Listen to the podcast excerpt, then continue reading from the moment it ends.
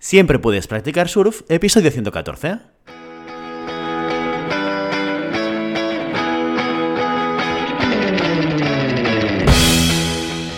Bienvenido y bienvenida a Siempre puedes practicar surf, el podcast diario sobre recursos humanos. Este podcast está pensado para profesionales de recursos humanos, gerentes o jefes de equipo y podrás encontrar técnicas, consejos, ideas, conceptos y noticias sobre la gestión de personas, eso sí, con un enfoque práctico y aplicable. Hoy episodio 114 del miércoles 3 de noviembre del 2021, programa en el que vamos a explicar y desarrollar un caso práctico sobre gestión de personas. Pero antes, dejadme que os recuerde que podéis encontrar más contenido en nuestro blog e información sobre nuestros servicios en nuestra web en globalhumancon.com. Desde allí os podréis apuntar a nuestra newsletter para no perderos nuestros webinars, streamings y todo el contenido y actividades que organizamos desde la consultoría Global Human Consultants. Hoy es miércoles y los miércoles, como ya sabéis, en este formato lo dedicamos a explicar casos prácticos de recursos humanos. Los casos prácticos consisten en un primer capítulo en el que exponemos una situación real que ha ocurrido dentro de una organización y en el que al finalizar os propondremos una serie de cuestiones para resolver la situación de la manera más adecuada, como todo un profesional de los recursos humanos.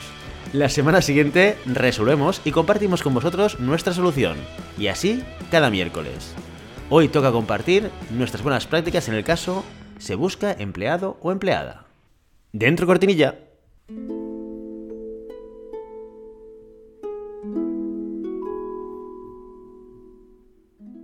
Esta es una historia real. Los hechos descritos tuvieron lugar en Lugo en 2013. A petición de los protagonistas, los nombres han sido cambiados. Por respeto a todos los demás, el resto ha sido contado exactamente como ocurrió.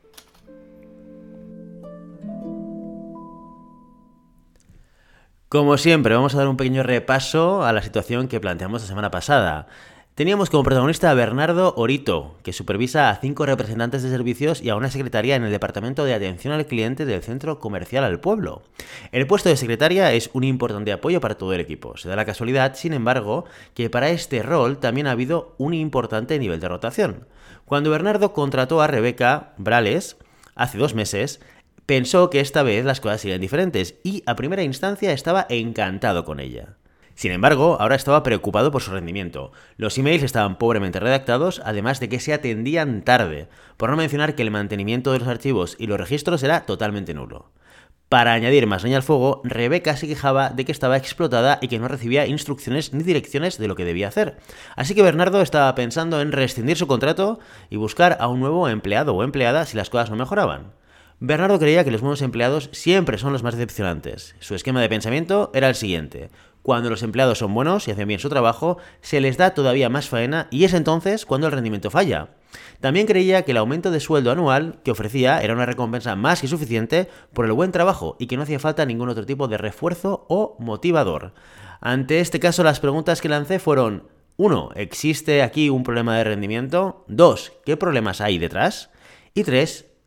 ¿Cómo debería actuar Bernardo? Vamos a analizar el caso.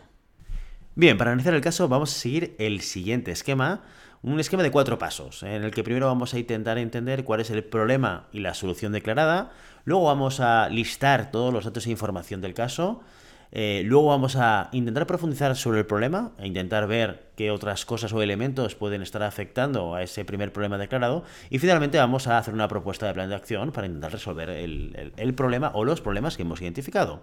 Vamos con ello. En primer lugar, podemos decir que el problema declarado claramente eh, por Bernardo es que hay una bajada del rendimiento. Y además, eh, Bernardo nos propone una solución declarada que es, oye, mm, me estoy planteando rescindir el contacto de Rebeca porque esto no va bien. Esta es su visión y su propio análisis y el punto de partida de todo el caso. Pero vamos a ver toda la información y todos los datos que podemos extraer del propio caso. Vamos a organizarlo en tres áreas importantes. Personas, procesos y recursos. Por un lado, tenemos a las personas protagonistas de este caso, que es Bernardo, manager de atención al cliente. Y además este es nuestro cliente interno, esto es muy importante tenerlo en cuenta. Seis años en la empresa, alto nivel de motivación y conocimiento de la función de atención al cliente tiene equipo a cargo, cinco representantes de atención al cliente, más la secretaria. Tiene un problema recurrente de cobertura de la vacante de la secretaria. Esto es un dato que nos han dicho también. Y luego, muy importante, dos planteamientos mentales que él tiene, o conceptos o creencias, como queráis llamarlo. Por un lado, que hacer bien el trabajo y los incrementos retributivos son los elementos que tienen que ayudar a motivar a la gente. Y por otro lado, que los empleados que tienen mejor rendimiento son los que acaban fallando porque se les da más trabajo. Bueno, este es el punto de partida y la información que tenemos sobre Bernardo. ¿Quién es y qué es lo que piensa? Por otro lado, tenemos a Rebeca, la otra protagonista. Primeras semanas, meses de incorporación, muy buen rendimiento. Demuestra que sabe hacer el trabajo que tiene que hacer. Y luego tiene una bajada de actividad y desempeño con el tiempo. Errores en el trabajo mm, declarados, emails pobres, tiempo de respuesta largo, tareas de archivos se acumulan y además se queja de que no conoce las prioridades y de que tiene un alto volumen de trabajo. Esto es lo que sabemos de Rebeca, esto es lo que nos dice el caso. Bien, a nivel de procesos de gestión de personas, ¿qué procesos pueden estar vinculados a este caso y a esta problemática? Seguramente podríamos identificar uno de ellos, que es el, que, el gran protagonista seguramente de este caso, que es el desempeño. Y aquí nos planteamos diferentes preguntas. La primera es, ¿se hace un seguimiento del rendimiento que hace Rebeca? Es evidente que Bernardo sí que lo hace, sí que evalúa o valora cuál es el rendimiento de Rebeca.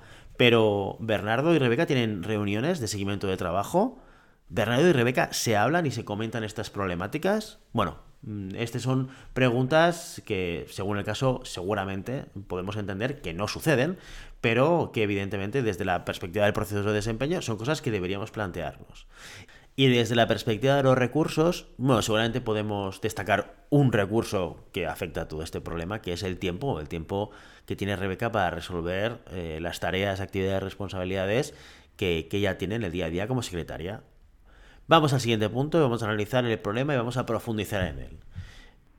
Bajo el problema del desempeño hay una cosa que nos viene a la cabeza seguramente, que es, oye, Bernardo no parece tener problemas de desempeño con el resto del equipo.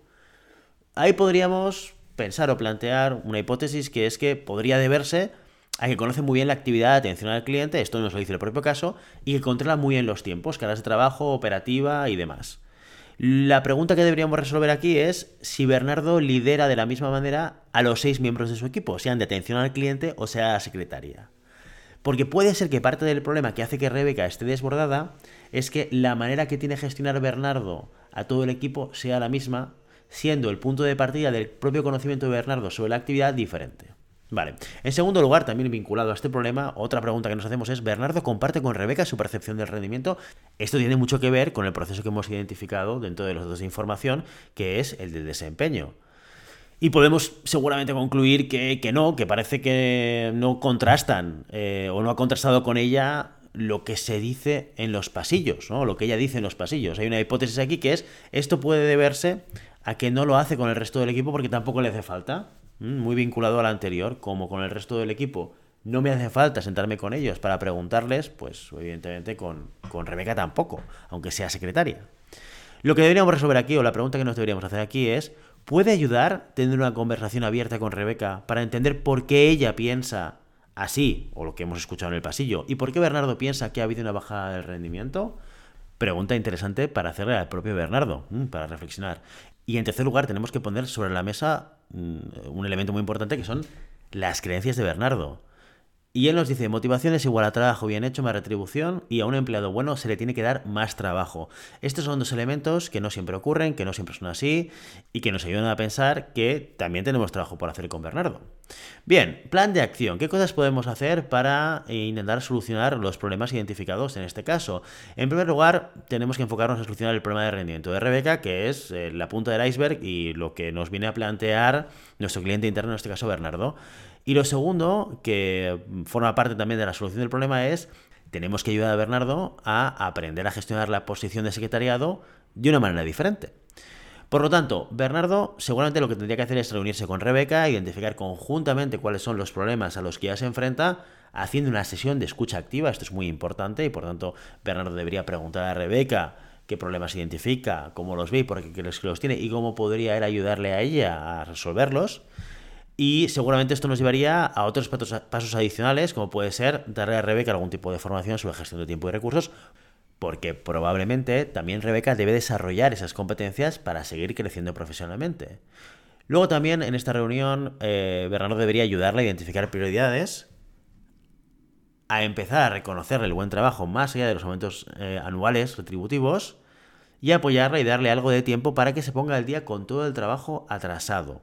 Sin olvidar que Bernardo necesita aprender a gestionar la posición, como hemos dicho antes, lo que significa evaluar el trabajo que se hace, determinar mejores formas de llevarlo a cabo, pasar a ser más eficiente y productivo. Y sobre todo, debería encontrar la manera de reducir los incrementos de volumen de trabajo de su empleada o, si esta es una opción que no es viable, encontrar la manera de hacer ese trabajo extra más fácil y llevadero.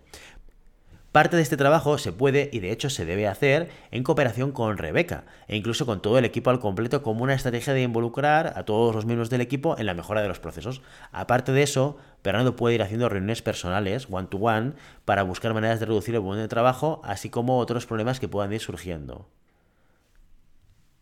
¿Algo más a todo esto? Pues sí, seguramente Bernardo también debería aprender a concienciarse de que el sueldo no lo es todo y trabajar estrategias de satisfacción y motivación que impliquen algo más que la retribución siempre es una buena estrategia. Así que con este plan de acción nos despedimos hoy. Y ya sabes, no puedes tener las olas, pero siempre puedes practicar surf. Y hasta aquí nuestro episodio de hoy. Como siempre, queremos invitaros a que pongáis en contacto con nosotros, nos deis vuestra opinión y nos sugeráis si tenéis algún tema o alguna pregunta concreta. Lo podéis hacer a través de la página de contacto en globalhumancom.com barra contáctanos o a través de las redes sociales. Estamos en Facebook, Instagram, Twitter y LinkedIn. Y si el contenido de este podcast te gusta, no te olvides de suscribirte, darnos 5 estrellas en iTunes y me gusta tanto en iVoox como en Spotify. Igualmente recuerda que puedes encontrar más contenidos, noticias y recursos en nuestra web en globalhumancom.com. Muchas gracias por todo, por tu tiempo, por tu atención y por tu interés en estos temas sobre gestión de personas. Nos escuchamos mañana jueves con el monográfico del mes. Hasta entonces, feliz día.